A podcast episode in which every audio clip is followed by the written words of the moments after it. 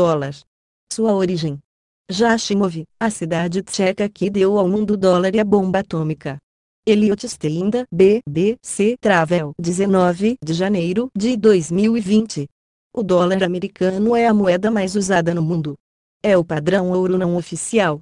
Segundo o Fundo Monetário Internacional, 62% das reservas financeiras do planeta são mantidas em dólares mais do que o dobro do total de reservas estrangeiras em euros, Europa, ienes, Japão e renminbi, China, somados.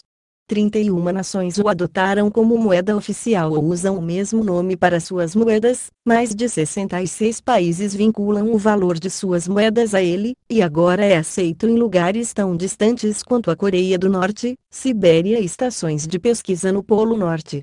Um lugar onde o dólar não é aceito, porém, é a pequena cidade tcheca de Jashimov o que é irônico, porque foi nela, escondido nas montanhas arborizadas, que o dólar surgiu, 500 anos atrás, em janeiro de 1520.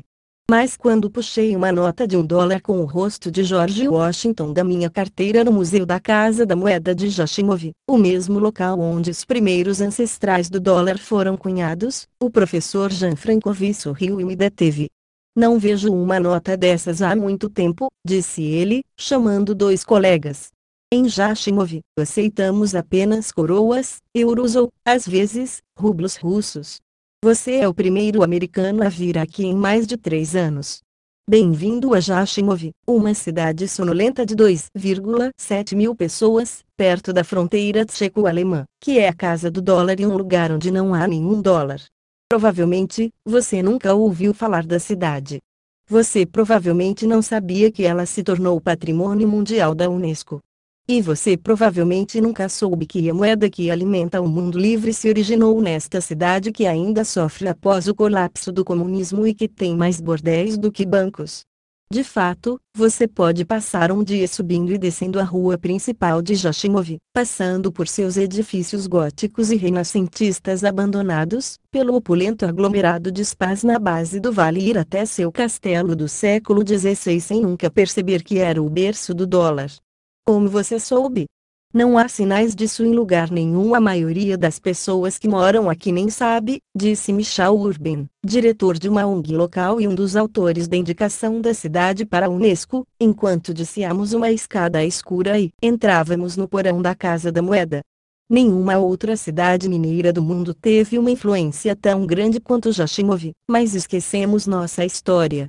Muito antes de Jashimov existir, as montanhas ondulantes que separavam as regiões que hoje são Boêmia e a Saxônia eram governadas por lobos e ursos que vagavam por suas florestas virgens.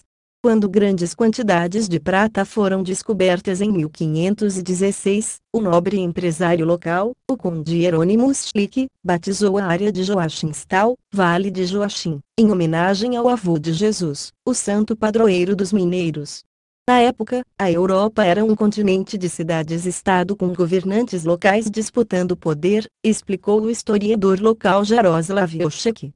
Sem uma unidade monetária padrão entre eles, uma das maneiras mais eficazes de os governantes afirmarem seu controle era cunhar sua própria moeda, e foi o que Schlick fez. A autoridade boêmia que governava na época concedeu oficialmente a Schlick permissão para cunhar suas moedas de prata em 9 de janeiro de 1520. O conde estampou uma imagem de Joachim na frente, o leão boêmio no verso e nomeou sua nova moeda Joachim Stalers que logo foi reduzida para Talers. Numa época em que o conteúdo metálico das moedas era o único determinante do valor, Schlick fazia duas coisas inteligentes para garantir a propagação e sobrevivência da moeda. Primeiro, ele fazia o taler do mesmo peso e diâmetro da moeda de 29,2 gramas Guldengroschen, usada em grande parte da Europa Central, o que facilitou a aceitação pelos reinos vizinhos. E, principalmente, ele cunhou o maior número de moedas que o mundo já tinha visto. Em apenas 10 anos, Joachimsthal se transformou, de um povoado de 1.050 pessoas no maior centro de mineração da Europa um movimentado centro de 18 mil pessoas com mil minas de prata que empregavam 8 mil mineiros.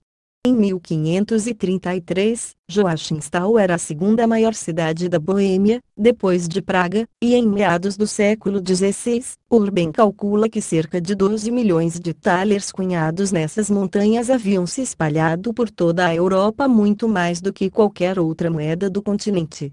As reservas de prata de Joachimsthal logo secaram, mas em 1566, o taler era tão conhecido em toda a Europa que, quando o Sacro Império Romano procurou estabelecer um padrão de tamanho e teor de prata para as muitas moedas locais em seu reino, escolheu o taler, chamando todas as moedas de prata de Reichstalers, talers do Império. Nos 300 anos seguintes, muitos países ao redor do mundo modelaram seu dinheiro com base no taler, disse Urban, olhando para a vista da mina mais antiga em operação contínua da Europa e do Castelo Schlick. Logo, o taler começou a ter uma vida própria longe daqui. Quando os governantes da Europa começaram a remodelar suas moedas com base no taler, eles também as renomearam em seus próprios idiomas. Na Dinamarca, Noruega e Suécia, o taler ficou conhecido como daler. Na Islândia, foi o dalur. A Itália tinha o talero, que não deve ser confundido com o talar, Polônia, o talero, Grécia, ou o taler, Hungria. Na França, era Jucandale em pouco tempo havia cerca de 1500 imitações circulando no Sacro Império Romano, escreve Jason Godwin em seu livro Greenback, The Almighty Dollar and the Invention of America, Greenback, o todo-poderoso dólar e a invenção da América, em tradução livre. O taler logo se espalhou para a África, onde foi usado na Etiópia, Quênia, Moçambique e Tanzânia até os anos 1940 e em grande parte da Península Arábica e na Índia, onde ainda estava em circulação no século XX. A moeda oficial da Eslovênia era o tolar até 2007. O dinheiro em Samoa ainda é chamado de TL. Hoje, as moedas da Romênia, Leu, Bulgária, Leve, e Moldávia, Leu, têm o leão estampado no primeiro taler há 500 anos na origem de seus nomes. Mas foi o leu em daler holandês, dólar do leão, ou daler, abreviado pronunciado quase de forma idêntica ao dólar inglês, que deu o nome à moeda americana. Depois de chegarem a Nova Amsterdã no século XVII com colonos holandeses, os Dalers se espalharam rapidamente pelas 13 colônias, e colonos de língua inglesa começaram a chamar todas as moedas de prata com o mesmo peso assim. O dólar se tornou a moeda oficial do ZEUA em 1792 e, desde então, o dólar inspirado no taler continuou seu avanço por todo o mundo, até lugares como a Austrália, Namíbia, Singapura e Fiji. No entanto, quando Urban e Oshak me levaram para fora da casa da moeda e passamos por uma cerca de arame farpado e uma torre de vigia militar, entendi que as minas de Jashimov também têm motivo muito mais sombrio para a fama. Quando as reservas de prata da cidade diminuíram, os mineiros começaram a encontrar uma misteriosa substância negra que levou a uma incidência alarmante de doenças pulmonares fatais. Eles chamaram o mineral de uranita de peixe-lende, peixe significa má sorte em alemão. Enquanto vasculhava as minas da cidade em 1898, uma física chamada Marie Curie identificou que o mesmo minério que havia produzido os primeiros dólares continha dois novos elementos radioativos, rádio e polônio. A descoberta desfigurou as mãos de Curie, acabou matando-a e a levou a se tornar a primeira mulher a ganhar um prêmio Nobel mas também preparou o cenário para o improvável segundo ato da cidade, as mesmas minas que cunharam a moeda mais importante do mundo agora impulsionariam a corrida às armas nucleares. Nas décadas seguintes, as minas de prata reabertas da cidade se tornaram a principal fonte de rádio do mundo. Os nazistas testaram um reator nuclear aqui. O pai da bomba atômica, J. Robert Oppenheimer, escreveu sua tese sobre os poços ricos em urânio de Joachimsthal. E depois que a Tchecoslováquia recuperou Joachimsthal da Alemanha após a Segunda Guerra Mundial renomeando a Jashimov e expulsando a população de língua alemã que viveu aqui por séculos com colonos tchecos o governo assinou um tratado secreto com Joseph Stalin que transformou a cidade em um campo de concentração russo.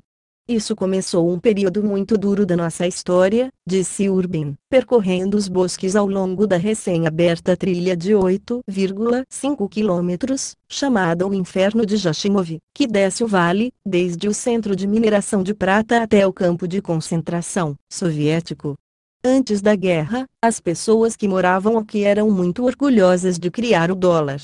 Mas quando a população mudou, essa memória foi perdida e as minas foram exploradas para ajudar a Rússia a criar sua bomba atômica. Depois que a bomba atômica de Oppenheimer terminou efetivamente a Segunda Guerra Mundial, cerca de 50 mil prisioneiros políticos soviéticos foram enviados para Jashimov, entre 1949 e 1964, para cavar e carregar urânio para alimentar o arsenal atômico da URSS. Isso quer dizer que dois dos símbolos mais fortes de poder no mundo moderno, o dólar e as armas nucleares, provêm desta pitoresca cidade mineira nas colinas da Boêmia. Hoje, Jashimov ainda está em disputa com seu passado tumultuado. As vastas várzeas que antes marcavam o vale começam a ser engolidas por árvores sempre verdes. As fileiras de casas do século XIX, construídas com níveis tóxicos de resíduos de urânio, estão sendo lentamente destruídas e restauradas. E a última mina em operação de Jashimov, Zvornost, que forneceu prata para os primeiros dólares, agora bombeia água radioativa para um trio de resortes luxuosos que anunciam terapia com água de radônio. Ainda não há sinais em Jashimov de que a cidade reivindique sua legítima posição como o berço do dólar. Mas se você for ao Museu da Casa da Moeda da cidade e pedir aos funcionários que lhe mostrem o que há de novo, eles apontarão orgulhosamente para trás de uma mesa e mostrarão uma pequena moldura com a carinha de George Washington. Fim do texto. Publicado em https Vega Conhecimentos. Com favor compartilhar. Obrigada.